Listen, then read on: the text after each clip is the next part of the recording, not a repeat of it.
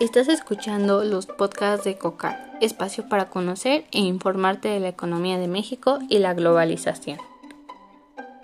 Bienvenidos a todos, mi nombre es Ana Karen. El día de hoy hablaremos sobre el octavo foro de economía de la ponencia Tarjetas de crédito y COVID en la economía, por el doctor Román Sánchez Zamora. Comencemos. Como sabemos, las tarjetas de crédito es la que permite comprar bienes o servicios sin tener dinero en efectivo o electrónico en ese momento, sino pagarlos en periodos futuros. Y como lo comentó el doctor, el crédito es la confianza que le da el banco a una entidad pública o privada.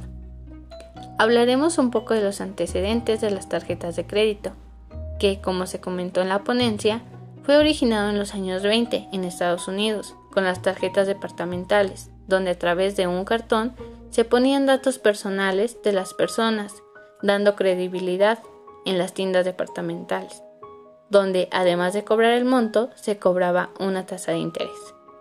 En los años 90 se dio a conocer el anatocismo, que consistió en pagar el monto más la tasa de interés sobre los saldos insolutos lo que ocasionó en su momento la cartera vencida, donde los bancos se quedaban sin fondos para poder prestar y respaldar sus valores. A través de esta pandemia, muchas personas han perdido su trabajo o reducido sus ingresos, provocando que estos no logren satisfacer sus necesidades y muchos han recurrido a estas tarjetas de crédito.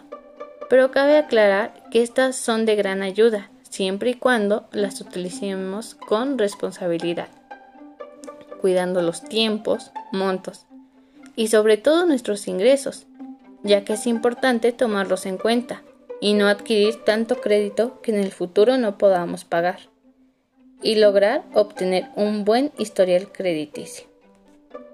Bueno, eso es todo por hoy y nos vemos la próxima semana con más podcast de economía. Muchas gracias y recuerda, las tarjetas de crédito no son un ingreso extra.